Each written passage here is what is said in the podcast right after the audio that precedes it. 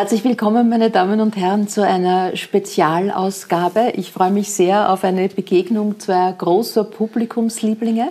Sie waren Lehrer und Schüler, sie waren Bühnenkollegen und sie sind Freunde. Otto Schenk, Heinz Maricek, danke, dass wir da sein dürfen, lieber Otto Schenk, und danke, dass ich euch eine Stunde belauschen darf. Otto Schenk, vielleicht ganz kurz erzählen Sie uns über den Ort, wo wir da sind. Das ist der Wohnsalon.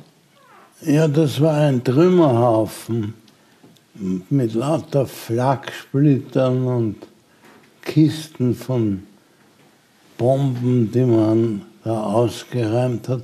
Meine Frau ist in Liebe verfallen, solchen Häufen, und hat gesagt, das können wir ausbauen. War ein, über ein Jahr war es nicht anbringbar. Mhm. Also es war keine Mezzie, wie man so sagt. Wir haben aber nicht einen Vertrag ausgehandelt, dass wir hier unschmeißbar wohnen dürfen.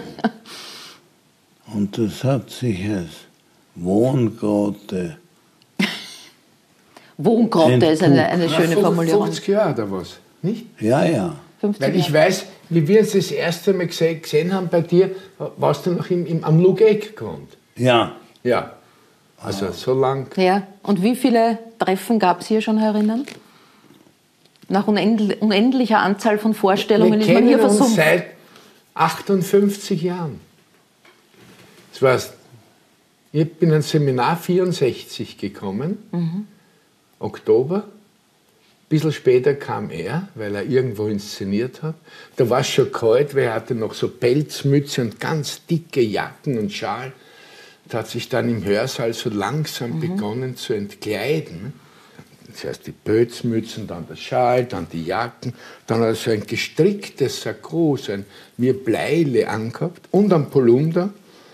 Und bei jedem Stück war er mehr überrascht. Und irgendwann hat er gesagt, das ist interessant, was mir meine Frau heute alles angezogen hat. Das war der Beginn der ersten Stunde am das Seminar. Das war der Beginn der ersten Stunde, so war das November damals. oder Dezember 64? Ähm, Otto Schenk, Sie waren so vieles. Sie waren Opernregisseur, Sie waren Theaterregisseur, Sie waren natürlich Schauspieler. Aber Sie haben immer wieder gesagt, am wichtigsten war mir meine Rolle als Lehrer. Naja, Warum war, war die so wichtig? Ich war eigentlich nur Schauspieler mhm.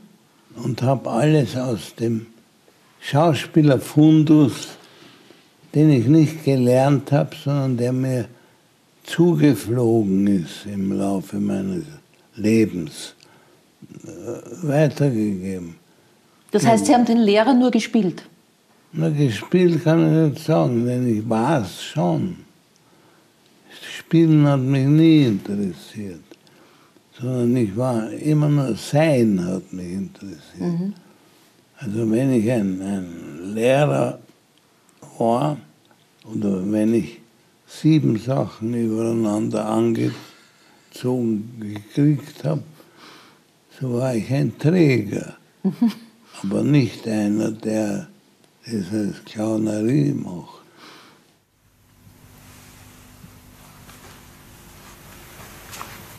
800 Schilling. Was?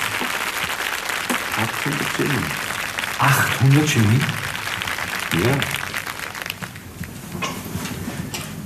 Aber nur der Hut.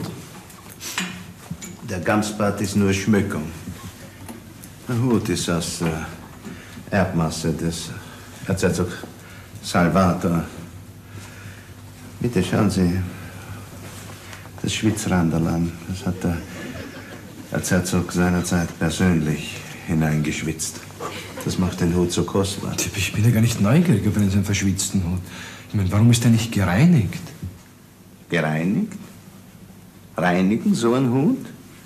Wissen Sie, wie selten so ein Erzherzog schwitzt? Siegfried, gratulier mir. Ich bin Braut.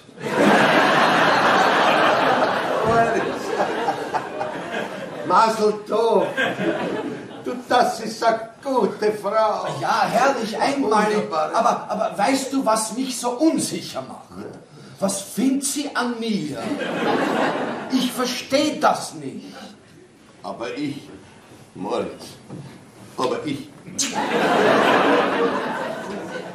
Wenn ihr euch nach längerer Zeit wieder trefft, gibt es da eigentlich irgendein Ritual? Wie Es gibt manchmal das Ritual, nachdem wir beide die drei Faustpräliminarien zu einem Vorspiel auf dem Theaterprolog im Himmel so unfassbar gern haben, gibt es das, dass wir früher haben uns immer gegenseitig geprüft, ob der andere es auch noch auswendig kann. Du kannst das natürlich immer noch, wie immer. Aber ja, ihr naht euch wieder schwankende Gestalten oder ihr beiden, die ihr mir so oft in Not und Trübsal beigestanden, kannst doch immer noch die Nächste sein. Ich weiß nicht, Oh ja. wovon du sprichst. Wie, wie, wie nennen Sie sich eigentlich? Also ich meine, der Heinz Maricek ist unter Freunden ja der Burli. Jetzt frage ich mich, kann man mit 77 noch ein Burli sein? Ich sag hier und da Burli, Ja. aber das ist nicht von mir erfunden. Ja? Das Nein, nein, nein. Das hat entweder der Honzo oder der Horowitz. Irgend, irgendwann kam Burli so. Ist, es, nein, es war so. Ich habe immer die Leute mit, als erst Burli gehen wir irgendwo und das hat sich, kam zurück. Das war der Bumerang Und dann wurde, es war der Bumerang. Und Ja. ab dem Moment, weil ich immer zu den Leuten, geh Burli, gehen wir irgendwo hier essen oder Ja. wann sehen wir uns wieder. Und so wurde der Burli draus. Zu Ihnen sagen Freunde selten Otto, sondern eigentlich immer Otti oder Ja. auch Ottilli. Wurden Sie dieser Verkleinerung je gerecht? Mir geht das alles sehr auf die Nerven. Ich brauche diese Namen nicht. Aber wie soll man mich nennen? Otto kann ich nicht leiden. Und Otti finde ich sowas vertrottelt, niedl- niedliches. Da glaubt man doch, es kommt Sch- höchstens ein Spaniel. Aber was ist die Alternative? Naja, man muss einen doch gar nicht ansprechen. Man kann nur sagen, du. Und dann zwinkert man mit der Hand ein bisschen, als, wenn, als, als hätte man es vergessen. Herrlich. Aber das ist die besten Freunde. Ernennt man nicht. Die ergeben sich. Ja. Wie hat sich bei euch ergeben? Wie wurde aus einem Lehrer-Schüler-Verhältnis ein Kollegenverhältnis und dann wenn eine Ich Freundschaft? das so sagen darf, es war Liebe auf den ersten Blick. Der Otti kam, also nachdem das Ja. mit dem Ja, mit der Mütze und passiert dem Polunder, ist, ja. hat er zwei Stunden lang an mich geredet. Im Hörsaal. Hat in der ersten Stunde das Theater in seine Atome zerlegt und erklärt, wie schrecklich das alles ist, was am Theater gemacht So, dass du wirklich schon glaubt hast, ich bin in der falschen Schule, ich muss was anderes machen. Und dann hat er den zweiten Teil, nämlich die nächste Stunde, dazu verwendet, vorzuschlagen, wie es eventuell besser sein könnte. Und das war so überzeugend und hat mich derartig auf ein Menschentheater geprägt, lebenslänglich. Das nicht, weil er nur erklärt hat, wieso, warum, was machen Leute auf der Bühne falsch und wie benehmen sie Leute, wann sie allein sind, unbeobachtet. Äh, Was macht jemand, der lügt? Wie merkt man, dass er lügt? Was macht jemand, der sich schämt? Und hat das mit so einer ungeheuren, akribischen Beobachtungslust weitergegeben, dass ich gewusst habe, das ist der Mann, dem ich mich Anvertraue. vorbehaltslos anvertraue. dem ich nicht entkomme. Ja. Dem ich nicht Dem entkomme. ich nicht Äh, entkomme. Dieser Menschenbeobachter, Menschenfresser, Ja. Ja. war das Ihre wesentliche Fähigkeit? Dieses Immer. ganz genaue Immer. Beobachten? Lange bevor es den Theaterwunsch in mir gegeben hat. Theaterwunsch war immer, das Theater war immer die Notlösung. Es gibt heute kein anderes Werkel, was das betreibt, was ich kann. Ich hätte gerne ein Theater gehabt nach meinem Wunsch. Ein bisschen war es die Josef. War schon eh. Das heißt, du die, hat- hattest ja die, Gott sei Dank die Möglichkeit auch gekriegt Ja. dazu. Und ich habe so rund um mich herum eine Mafia erzogen. Und Sie waren der Mafia-Boss. Kein Boss. Ich war nie ein Führer. Bisschen Don Corleone war schon da. aber mit, mit aller sympathischen Qualität, aber Ja, das, das, Sie ahnen nicht, wie meine Direktion funktioniert hat. Da hat einer gesagt, kann ich einen Termin haben? Habe ich gesagt, ein Tier ist da. Machen Sie die Tier auf und so entköpfen sie an. Und ich bin da. Wenn ich da, wenn ich nicht da bin, haben sie keinen Termin. Und das hat funktioniert. Es hat sich kaum mehr wer getraut, mit mir zu reden. Dieses Beobachten, Ja, findet das auch jetzt statt? Sitzen Sie den ganzen Tag da und beobachten auch sich selbst? ja. Ich bin immer im Dienst, wie ein Staatsanwalt.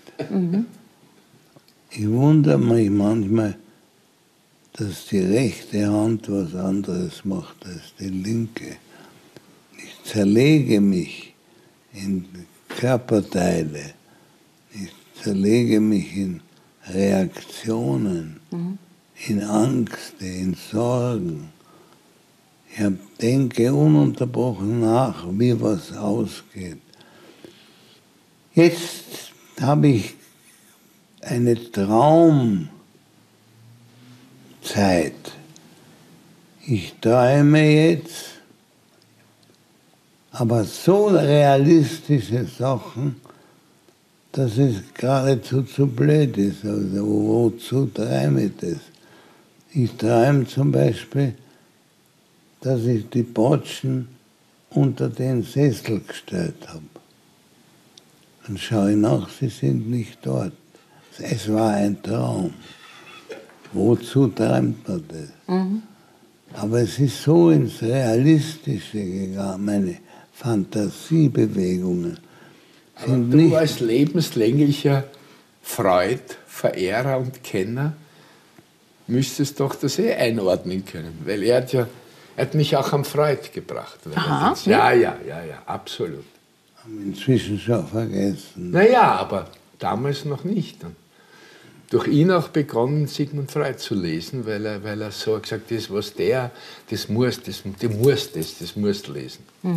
Jetzt äh, neben eurer Freundschaft und Zusammenarbeit hat man ja immer das Gefühl, dass ihr, dass das Blödeln euch verbindet.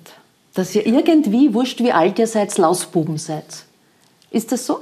Konntet ihr euch da Es ist was so, davon dass bewahren? wenn wir in Gesellschaft sind und es sagt jemand so einen sehr bläden Satz, wir müssen uns nur anschauen, wir müssen überhaupt keinen Satz dazu sagen, sondern es ist nur hinschauen und ja, das reicht schon. Und so, so geht das Verständnis. Na, geblädelt wird natürlich.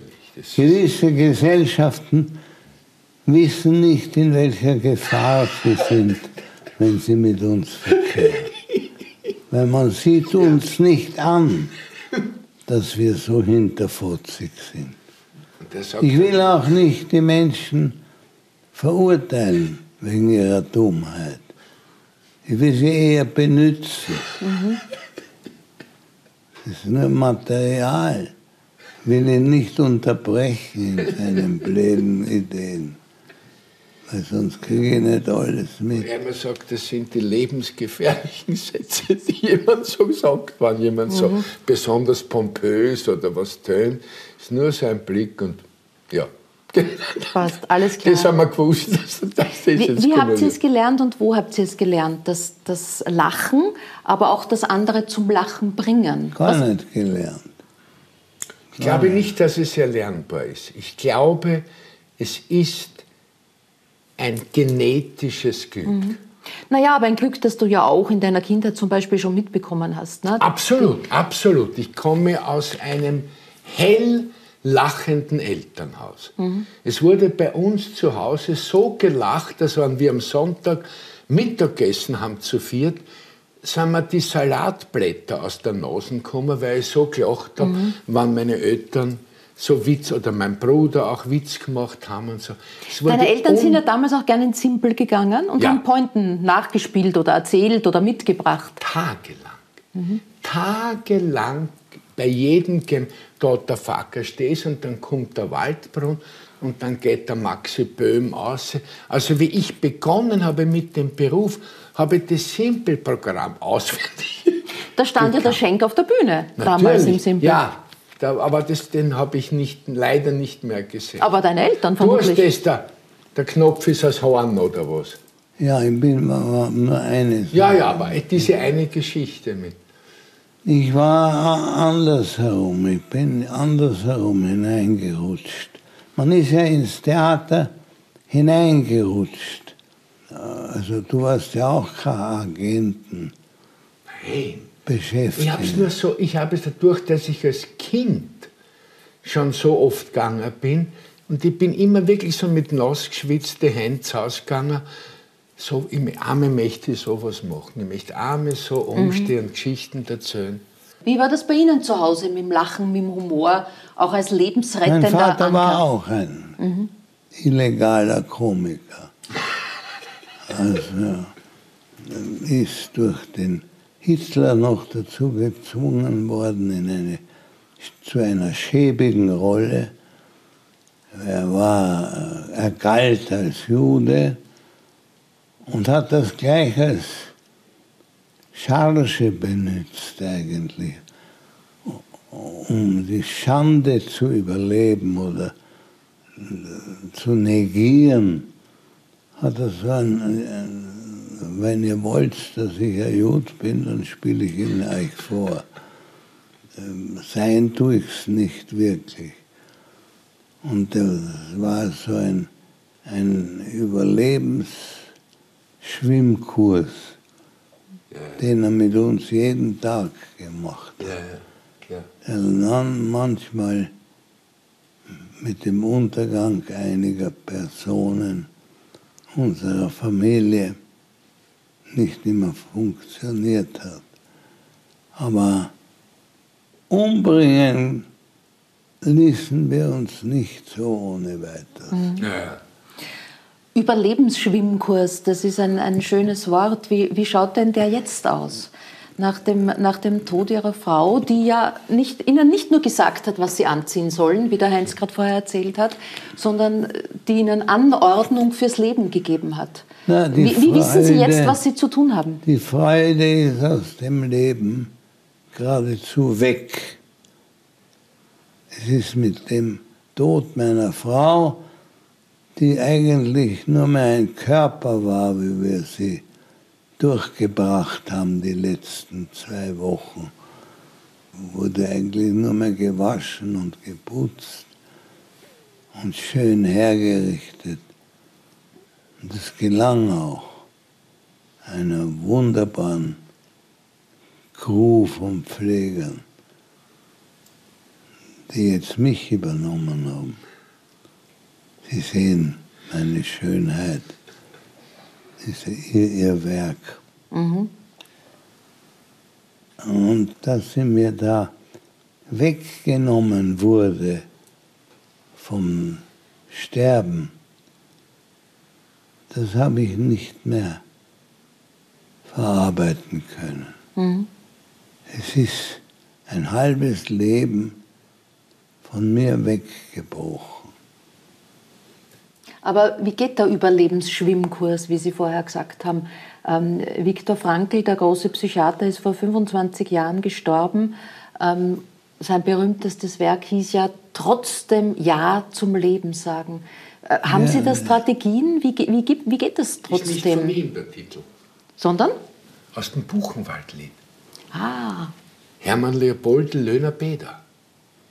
Trotzdem Ja zum Leben. trotzdem Ja zum Leben sagen. Ist aus Er hat dem, ja, er aus dem, selber was die hat zwei noch, musst du dir vorstellen, zwei Juden mussten im Buchenwald das Buchenwaldlied schreiben. Mhm. Es wurde eine Belohnung ausgesetzt, die sie natürlich nie gekriegt haben.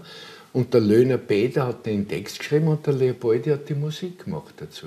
Mhm. Und Buchenwald, ich werde dich nie vergessen, weil du mein, Erst wer bei dir kann ja messen, wie schön die Freiheit ist. Und da ist trotzdem Ja zum Leben. Trotzdem Ja zum Und Leben. das hat der Franke also als Titel Buchtitel genommen. genommen. der selber ja äh, Konzentrationslager Natürlich. überlebt, seine Angehörigen dort alle verloren haben, aber trotzdem ja zum Leben. Wie geht's? Haben Sie eine Idee, eine Strategie, die Sie uns preisgeben nein, können? Nein, Ich bin ausgeliefert der Zeit. Und war nicht, ich kann mich nicht kümmern darum. Wenn, äh, wenn der Herrgott oder was da oben für ein Werkelmann sitzt, den Tod erfunden hat, dann soll er gefälligst auch die Tröstung erfinden. Und ich gebe es aus meinen Händen heraus.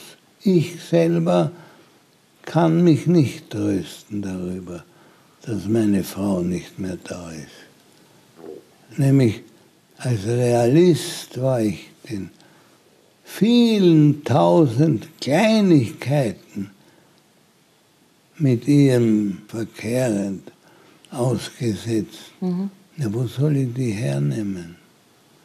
Ich kann sagen, ich, kann ja jetzt keine andere Frau nehmen. Ich müsste so sein wie sie. Also ich, ich bin da ratlos. Und da kann man sagen, das ist jetzt die Aufgabe der Zeit, die Aufgabe des Schicksals oder der Umgebung, mit mir was anzufangen. Geschieht das nicht, muss ich sagen, tut mir leid, es ist nicht gegangen. Wel- Welche Aufgabe haben Freunde auch in der Zeit? Wie geht's dir äh, damit auch als Freund? Kann man, man kann ja nichts sagen. Nein. Weißt du eine Tröstung? Nein, kann man, nein, kann, man kann am nächsten Tag anrufen und sagen, und dann hört man aber Gott sei Dank, dass jemand sagt, ich bin so froh, dass es so passiert ist, wie es passiert ist. Er hat gesagt, ich habe noch versprochen, es wird nicht im Spital sein.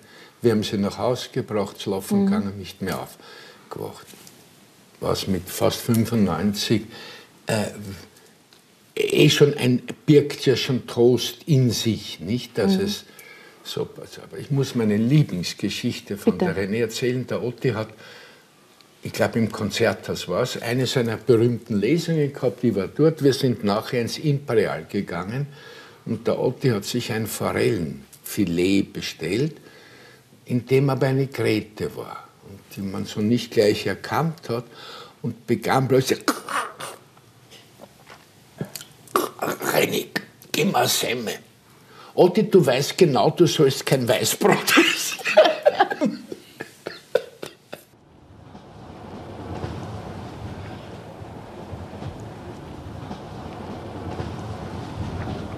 Bitte können Sie das Fenster wieder zumachen. Wieso? Ich hab's gerade erst aufgemacht. Ja, aber trotzdem der Luftzug. Na, der ist gesund. Wie bitte? Gesund! Der Luftzug ist gesund! Sie bitte schön machen sich keine Sorgen um meine Gesundheit, aber wenn mir einmal kalt ist, ich Wieso kalt? Mir ist ja auch nicht kalt, ne? Sie, lieber Herr, schauen Sie bitte, verstehen Sie? Ich habe Ihnen Ich, gesagt, ich verstehe nicht, wie, so- wie man so zimperlich sein kann. Das verstehe ich nicht. Vor allem. Nein, gibt's. Das ist eine Rücksichtslosigkeit, das muss ich schon sagen. Gehen Sie ins Dampfbad, ja? An Ihnen in der Bahn. Ich ich wär wegen Ihnen nicht ersticken. Also doch ein anderer Mann. Aber Blödsinn, das hätte ich dir wirklich gesagt. Aber, also wa- was ist es dann, was du mir nicht sagen kannst? Dass ich einfach mehr Zeit brauche, auch am Wochenende. Ja, aber wieso? Ich meine, Entschuldigung, du, du studierst die ganze Woche und am Wochenende, wenn wir zusammen sind, verfliegen die Stunden ja ohnehin viel zu schnell, finde ich. Ja, aber vor Prüfungen muss ich einfach mehr lernen. Also gut, das kann man ja auch mir sagen. Ein Wort genügt und die Sache ist erledigt. Bist du jetzt beleidigt? Aber wo denn? Man muss nicht beleidigt sein.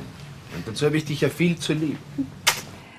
Äh, eure Frauen, und das ist ja auch eine Parallele, äh, waren ja beide auch Schauspielerinnen und haben ja letztendlich für eure Karriere, für die Familie, ähm, die eigene Berufstätigkeit aufgegeben. Das wäre heute ein großes Diskussionsthema. Wie, wie war das damals? Ja? Wenn ich beginnen darf, äh, meine Frau hat in dem Moment, wo das erste Kind da war, gesagt, äh, es, es geht eigentlich nicht, wenn die Kinder äh, zu Hause gekommen und es sind beide Eltern auf einer Probe oder in einem, in einem Studio oder was. Und Heute hat, würde man sagen halbe halbe. Halbe, halbe. Äh, und hat beschlossen, so wenn die Kinder, oder das zweite Kind schon bald, von der Schule zu Hause kommen, sollen sie ein Essen kriegen, sollen jemanden haben, mit dem sie sich unterhalten können über das, was Vormittag passiert ist. Einer muss da sein. Mhm. Und hat das ungeheuer toll und, und fantastisch übernommen und wurde auch von zwei unfassbaren Kindern belohnt dafür. Mhm. Aber es war für dich kein Thema zu sagen, ähm, ich bleibe auch zu Hause. Naja, das wäre nicht so gegangen, weil ich so, ich, ich, hatte ja einen Vertrag am Theater. Ich hätte jetzt nicht von heute auf mhm. morgen mhm. sagen können, ich höre auf, sondern ich war ja dort angestellt mhm. und musste dort meine Vorstellungen spielen, meine Proben machen. Nein, das, das wurde nicht in Erwägung gezogen. Wie war es bei Ihnen, Otto Schenk? War Schlamperei. Ich war so schlampert mit allen Terminen, mit allen Verträgen, mit allen Forderungen, dass der René sich eingeschaltet hat und das besser gemacht hat. Mhm. Ja. Und sie hat einen anderen Ehrgeiz. Sie war plötzlich der Schenk mhm. und ich war das Laberl, das, ja. halt, das halt macht und hingeschickt wird und irgendein Talent hat. Das habe ich nie gespürt. Eins zu eins, bei uns auch. Meine Frau organisiert, ich mhm. nur spielen. Mein Talent war mir immer zu klein. Ich habe immer größere Wünsche gehabt, als ich konnte. Und manchmal die Vermessenheit, diese Unternehmen anzunehmen und wirklich das, was ich nicht konnte, auch zu machen. Und das ist ein paar Mal gelungen. Und dadurch bekam ich so einen Genieanstrich, der natürlich ein öder Lack war, weil ich war noch nicht so weit wie meine Ergebnisse. Die waren Glückssache. Durch gute Laune und durch Verführung zu, zum Realistischen habe ich den Sachen einen Anstrich gegeben, der beachtlich war. Mhm. Wie, wichtig, wie wichtig ist überhaupt äh, das Talent und das Glück? In welcher Relation steht das für das, was man eine berufliche Karriere oder einen Erfolg nennt? Ich glaube inzwischen nach 56 Jahren Theater, dass die flankierenden Maßnahmen viel das Wichtigste sind. Was heißt? Wie fleißig ist man, mhm. wie pünktlich ist man, wie konzentriert ist man. Talent ist so ein, natürlich ist Talent ist Talent, aber ich habe einige Kollegen, wo das Talent gar nicht so riesengroß ist, mhm. Die nur mit einer solchen Disziplin ihr Leben bestreiten, dass das stützt dieses relativ kleine Talent und hilft auch, einen langen Teil der Wegstrecke zurückzugehen. Ich muss dazu etwas sagen, ja? was essentiell fehlt.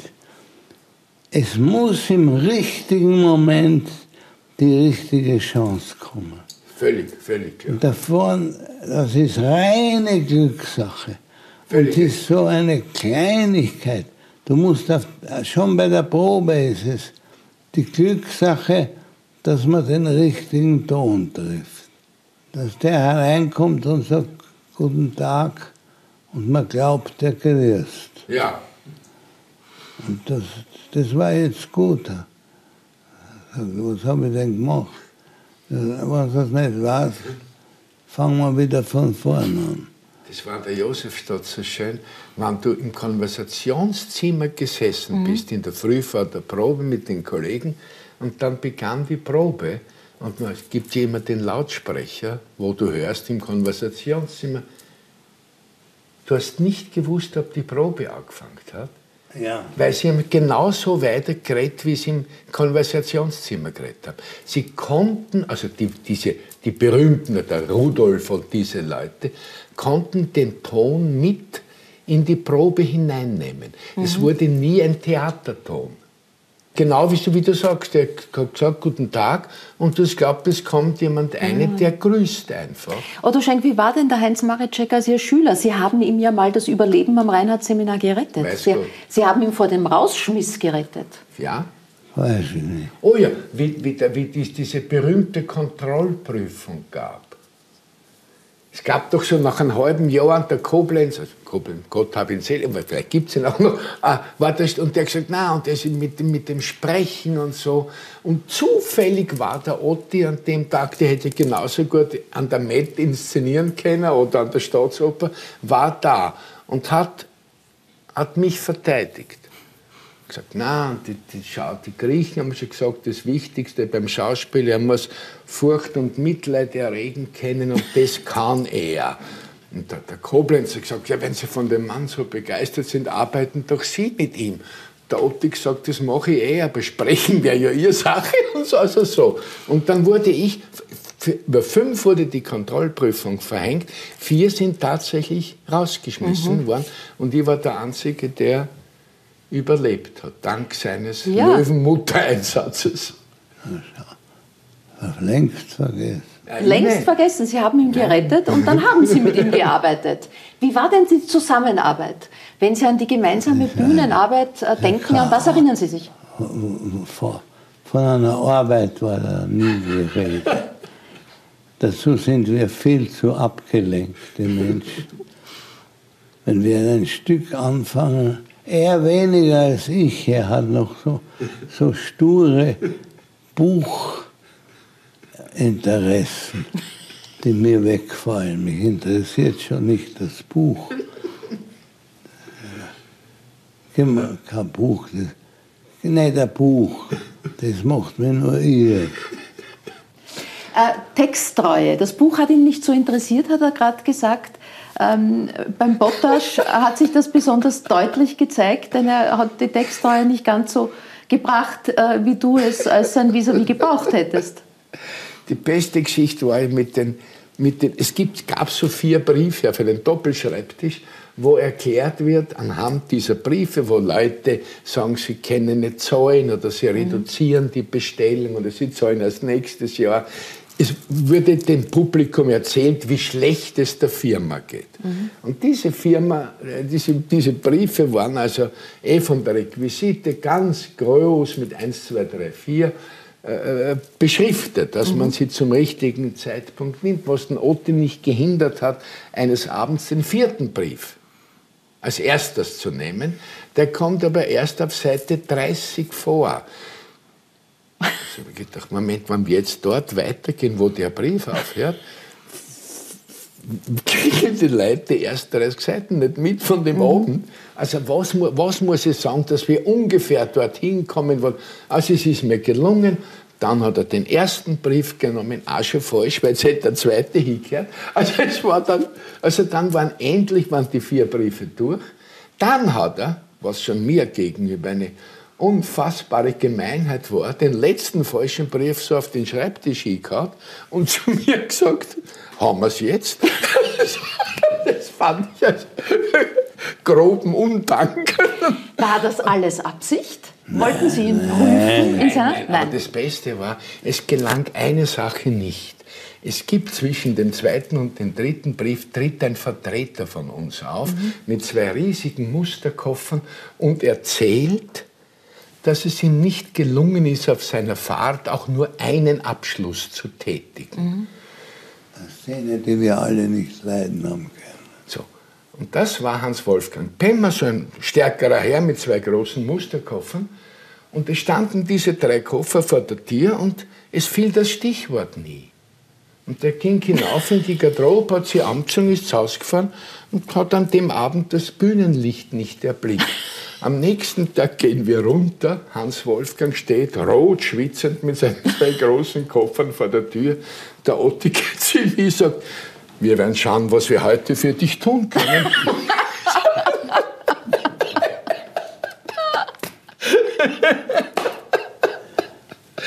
Unvergesslich.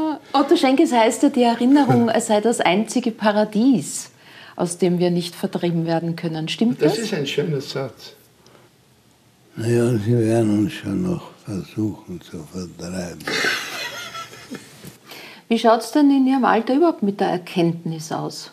Man hat ja immer so ein bisschen das Gefühl, dass Menschen, wenn sie so alt sind wie Sie, ein bisschen an der Erleuchtung schnuppern. Gibt es irgendwas, was Sie jetzt erst erkennen übers Leben? Wenn man die Füße weht. Das ist zum Beispiel eine Erkenntnis. Ja, dass ich plötzlich zwei Füße habe, die nicht mehr gehen können. Das ist ja ein Problem, ein wissenschaftliches, ein philosophisches. Mhm. Du musst ja was anderes tun, statt gehen. Du musst ja, ich kann nicht mehr lesen. Das ist bei meinem, meiner Sucht nach Neuem und Büchern und Gedanken, ist das ja ein ungeheures Manko, dass man nicht mehr, Ah, ja, das dass, in, dass ein Buch die Buchstaben nach der dritten Strophe tanzen lässt. Das heißt aber, die Erkenntnis, höre ich, besteht ausschließlich im Annehmen von Verlusten? Oder gibt es auch etwas, was, was jetzt erst gut ist? Na, besser gehen, besser sehen, besser hören kann ich nicht. Und Im Moment brauche ich Wie nicht. wir, ich habe fünf Jahre lang sein Haus am Irsee gemietet, Ja. gehabt, 500 Meter Mhm. von ihm entfernt. Und ich musste immer das Schlafzimmerfenster offen lassen, egal bei welcher Temperatur. Und er kam in der Früh und hat einen Tannenzapfen durchs offene Fenster geworfen. Das war mein Wecker. Ich musste runter, dann sind wir zu ihm gejoggt. Dort Mhm. gab es einen Seekopf, dann gab es ein Frühstück. Gejoggt und die letzten 200 Meter vom Lettner Bauern wurde gesprintet. Ich habe nicht ein einziges Mal gewonnen. So war er benannt. Mhm. Athletisch und vom Laufen und vom. Nicht einmal, es gelangt mir nicht, ihn einmal zu besiegen. Na, das ist alles vorbei. Dann joggt man halt nicht heute. Das, äh, das Buchcover äh, zeigt, ja, ist ja aus dieser Zeit, wo ihr Schlamm badet. Es gibt auch Aufnahmen, wo ihr gemeinsam Fußball spielt. Ähm, wie kam es denn dazu, zu diesem Schlammbad? Naja, es hat, es hat, irgendwer hat gesagt, es ist der, der Schlamm von dem Irsee hat so eine, wie ein Moor, halt so eine heilende Wirkung und wir haben uns immer gegenseitig mit dem Schlamm eingeschmiert und das Gefühl gehabt, das ist für die Haut gut oder für was immer Bis wir gemerkt haben, es hat keine Wirkung. Richtig. War Ihnen denn äh, gesund sein und schön sein wichtig? Waren Sie Das Eichler? Schönsein war nicht erreichbar und stand nicht zur Debatte. Aber gesund sein ist doch sehr brauchbar, wenn man gesund ist. Mhm. Was haben Sie dafür getan alles? Haben Sie sich für gesunde Ernährung interessiert? Ja, interessiert schon. Und bin dadurch, dass ich immer zweite Meinungen eingeholt habe, gut durchgekommen, weil ich die scharfe Meinung nicht einhalten musste. Aber irgendwas muss ich ja ganz richtig gemacht haben. Denn sonst wird man nicht 92 Jahre alt. Das ist natürlich ein Totschlagargument jedem Arzt gegenüber. Ne? Ja, Ihr seid ja beide Väter und alle eure Kinder sind auch in der Branche im weitesten Sinne gelandet. Äh, Seid ihr ihnen an jedem Weg gestanden? Wie schaut das zum Beispiel jetzt bei Ben aus? Ihr habt ja schon gemeinsam auch gearbeitet. Also mei- meine Tochter ging nach dem IB, das sie da gemacht hat, nach London, war drei Jahre an der Rose Bruford. Mein Sohn hat hier drei Jahre gemacht, ist dann ein Jahr nach New York gegangen zur Susan Betson. Das Gespräch ob gab es nicht. Mhm. Es wurde nicht, es fand nicht einmal beim Abendessen Papa, soll man das machen oder was findest du? wann-" Es war so, als Es ob war. ich ein Zuckergeschäft hätte und sagen, na gut, wir übernehmen das Zuckergeschäft. Das ist so, es war völlig klar, dass das sein wird. Ich meine, ich hätte ihn jetzt nicht aufgemuntert, wenn sie eine andere Idee gehabt hätten. Ich gesagt, na, geh, macht's Ja. doch das. Aber ich hätte es ihnen auch nicht ausgeredet. Aber es wurde, es fand das Gespräch nicht statt. Es war völlig normal. Aha, die Sarah geht jetzt nach London. Ja, sie, hat bei, sie haben sie bei der Rose Bruford aufgenommen.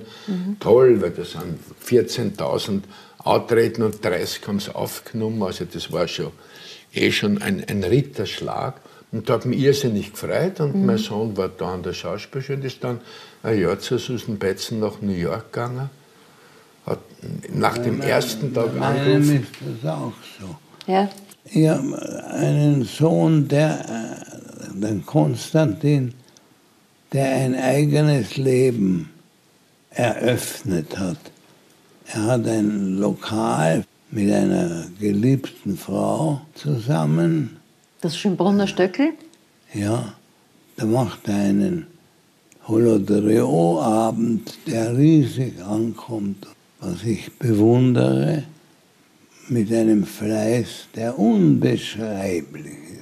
Was haben Sie gut gemacht als Vater? mich herausgehalten. Erbarmungslos herausgehalten.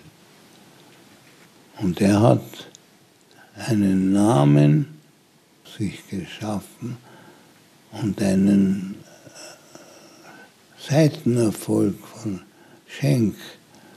Also es gibt einen zweiten Schenk, Mhm. der ganz anders ist. Ihr seid ja auch bei der Opas und Uropa. Wie, wie Enkelkinder? Wie bist du als Opa? Ich hoffe, ich hoffe, es Was passt. tust du Gutes als Opa, als Vater? mit irrsinniger Zärtlichkeit und Freude und so, die äh, auf die Kinder und vor allem jetzt auch auf das Enkelkind zugehen und, und hoffen, dass ich die genetische Fackel des Lachens weitergeben kann. Das ah, das ist- hast du schön gesagt. Du das bist ist ja auch immer noch auf der Bühne unterwegs. Mein Kollege der Affe, gerade dein Programm, dann wieder das Weihnachtsprogramm schon ganz und das bald. Theater, gestern in Graz habe ich das Ja. Theaterprogramm gemacht. Das ist ein Theater, wo ich nur so erzähle von Mhm. Du hast den Vorkommen. 77er gefeiert. Wie schaut es Ja. nach vorne aus? Willst du so wie er bis 90 auf der Bühne stehen? solange es geht. Solange es Das geht. ist ja das Schöne in unserem Beruf. Solange wir noch von einer Seite auf die andere kommen, auf einer Bühne, machen wir es. Und, und, und solange wir uns noch irgendwelche Texte so machen wir es. Ich will nicht mehr Theater spielen. Der Firs im Kirschgarten war tatsächlich die letzte Rolle. Ja, das ist auch so eine Abschlussrolle. Das ist also einer, der, der nicht wieder auftreten wird.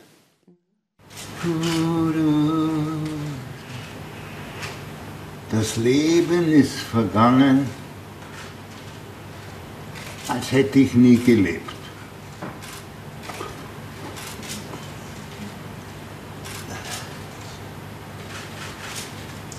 Ich will mich ein bisschen hinlegen.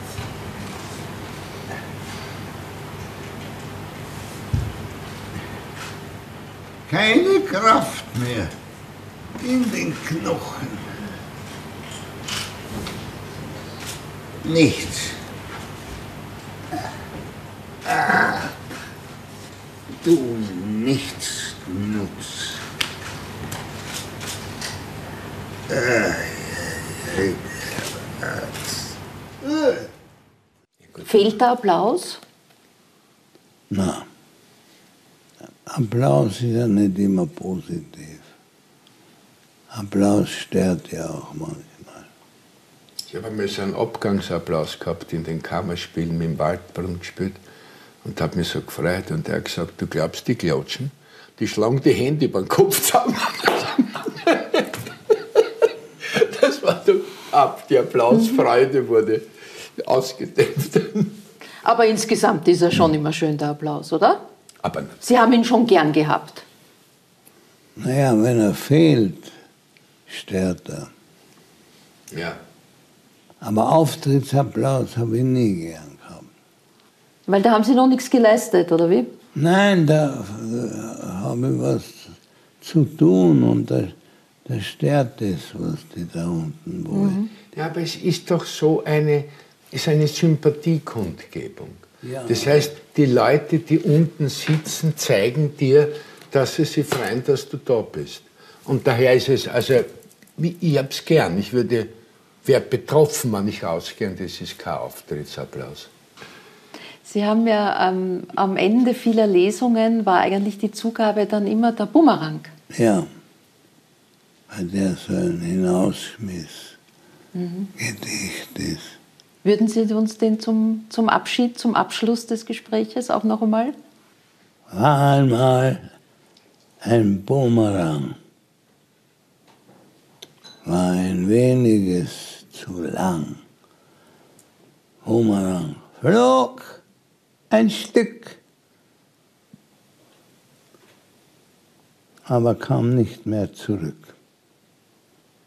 Publikum noch stundenlang wartete auf Bumerang.